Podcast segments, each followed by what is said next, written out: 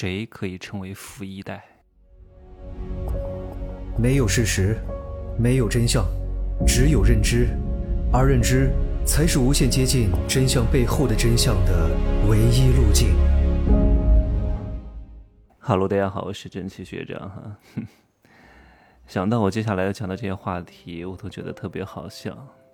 我看到这些有点姿色的六块腹肌二两肉，最终沦落成我说的这个样子，我就觉得特别爽。谁让他们不听我的话？谁让他们？如此的无知和作呢？你不要觉得不可能，我告诉你啊，有些人为什么这么认同我，就是因为我讲的一切都是他经历的，都是他之前不认同，后来慢慢通过身边的事情经历的，所以才发现我说的对呀。如果年纪小的人能听我的课，并且认真执行和践行，你会超过百分之九十的人的。你可能暂时不理解，你先这样做啊。你不要先有老板的思维，你有老板的思维不行，因为你不去做，你永远不明白。你先去做，你别管什么思不思维，我说的什么你去做，做着做着你会发现，诶，对的，你会慢慢的形成一个正向的循环。做了对了，做了对了，做了对了，再去学习我的思维，你会学得更加的深刻。我记得我从开罗回成都的前一天晚上，和一个女生聊天，哈。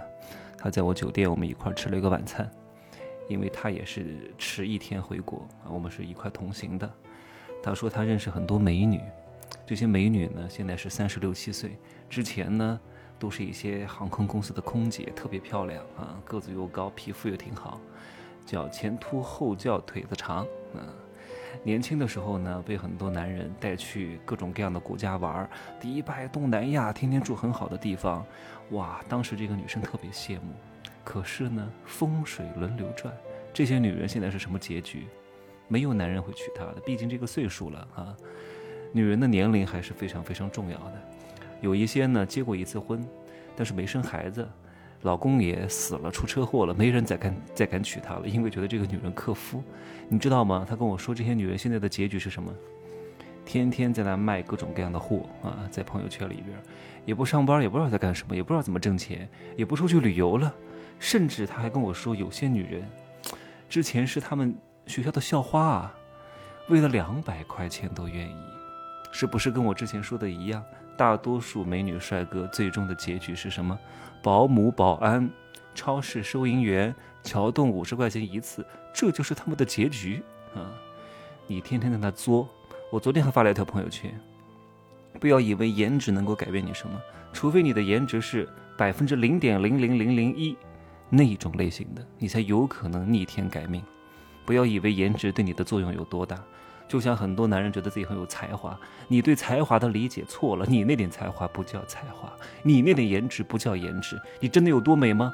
你美到拍个视频，会有很多导演跪在门口求着你演戏吗？你没有。不是有有有点屌丝在那表扬你一下，你就觉得自己很美的，除非是有大量的经纪公司求着你签约，求着你拍戏，你才是真的美。不然的话，你的颜值改变不了什么的，无非就是搞点小东西而已啊！不要太看重自己，大多数人是认不清自己的，表扬两句还真以为怎么样了。所以各位在年轻的时候啊，一定要多赚点钱啊！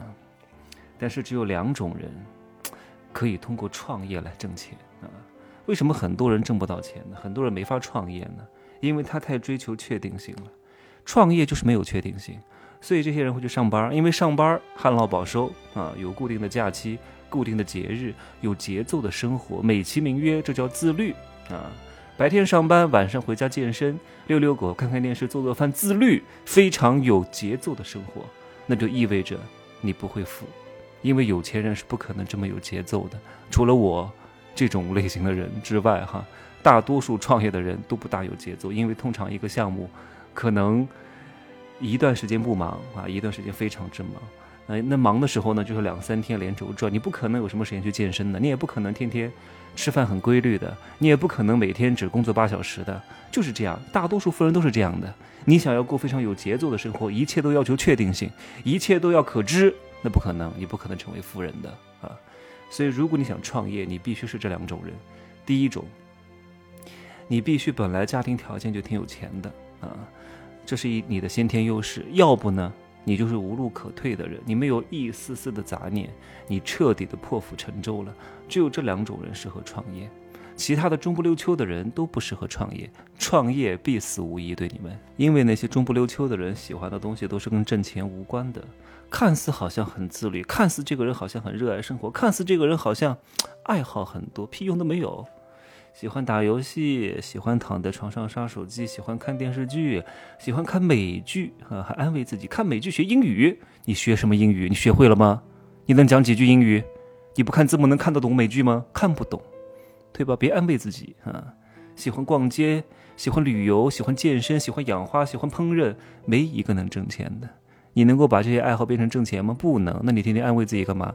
就是因为你太无聊了，你挣不到钱。你挣不到钱，你得搞点爱好来填充一下自己的时间，避免你陷入深度的思考。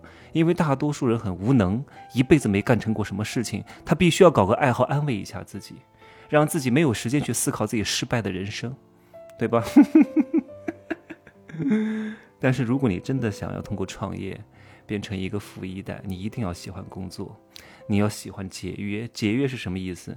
就是你要有成本意识，你要喜欢进步，你要搞事业，你搞的一切都是跟挣钱有关的，一天天要跟客户打交道，简单的事情要重复做，这些东西都是逆人性的。旅游是顺人性的，对吧？健身看似好像是逆人性的，但其实和挣钱比起来，它也是顺人性的，因为健身这个东西，付出点努力，付出点行动，就能够有所收获。当然，你不见得可以练成健美冠军的呀。但是你至少能瘦哇！你会感觉哇，这种刺激特别爽，我成功了，成功什么呀？穷的要穷，穷的叮当响，真的是像这种刺激其实是非常害人的啊！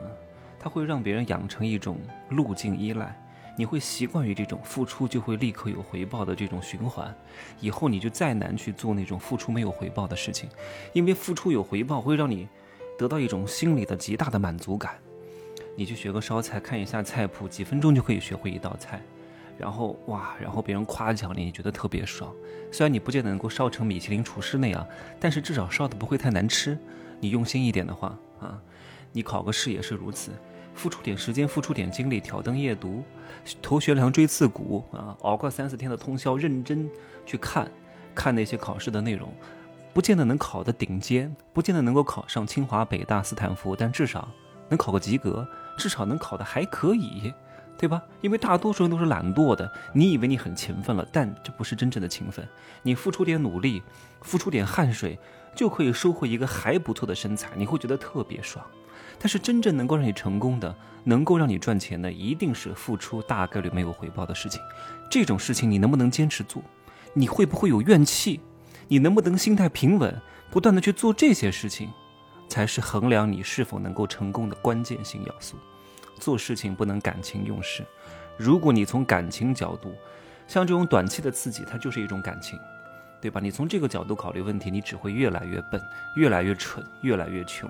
但如果你从利益角度考虑问题的话，你就会越来越聪明。所以各位不要被电视剧里面的那种男女主角所骗了，什么公司总裁、公司创始人都是又高又帅。啊，又非常精致，还爱打扮，天天喷香水，每天还健身，还游泳，还会打高尔夫球，还会打网球，然后还管理着几千人的公司，每天还出去夜店，可能吗？哪有那么多精力呀？对吧？大多数做重资产行业的人，做传统公司的人都忙得不行的，没有时间健身的。你要想成功，就要先懂得放弃什么。哪些事情是应该先做的，哪些事情是不应该做的，或者缓一缓做的，不要处处跟自己较劲儿，不可能面面俱到。你看那些什么赌王的家庭，你看到什么窦骁最近婚礼啊，赌王的那个什么孙女一块结婚哇，你看富豪家庭都是和和气气，一个一个都非常高贵，那是人家富了三代以后啊，第三代啊，各位，所以才会有贵气啊。第一代都是血雨腥风里面厮杀的，对吧？搞死了多少人？对吧？做那些肮脏事的，怎么舌头打结了？做做了那些肮脏的事，你知道吗？对吧？你都不知道，你也看不到，也不会给你看的。你只会看到他们成功过后悠然自得、非常贵气的样子，而且都是第三代。第三代叫继承家业，他不是富一代啊！你要想成富一代，没有那么容易的，都是要刀口舔血的。你敢不敢啊？天天还。学我啊，又健身又美容，你没有资格。你有钱吗？你没有钱搞这些东西干什么？对吧？除非你本身是靠外靠外貌挣钱的，除非你的外貌特别好，你外貌不好，再怎么保养，再怎么搞，再怎么健身，也不会好看的，也只能从一个五等姿色变成一个三等姿色，二等姿色撑死了天了，再往上是不可能的，对吧？你二等姿色能赚什么钱？除非只有两腿一张，对吧？所以不要搞这些东西，你丑就不要改变你的外貌，干净一点。你的核心竞争力不在于此，你再怎么搞，也不可能比那些先天长得特别好看的人优势大的，何必用自己的劣势去和别人的优势比呢？你疯了吗？本来长得就不好看，你非要吃外貌饭，你非要吃青春饭，你的核心竞争力在哪里？你要弄清楚，行吧？今儿就说这么多哈。昨天睡了十三个小时，今天继续早点睡，差不多时差就倒过来了。然后在最近这两天呢，我会把《富人的秘密》本月的那个超规模收钱和母体裂变的下集录出来哈，讲怎么去选出项目负责人，然后怎么进行这个这个母体公司裂变时候的股权分配。以及你后期如何去搞对赌，如何去做股权稀释，弄出来哈。因为前段时间在国外讲这个内容有点重啊，实在没有那种大段的时间来录，所以没听过的自己可以选择性的去听一听啊。就这样吧，拜拜。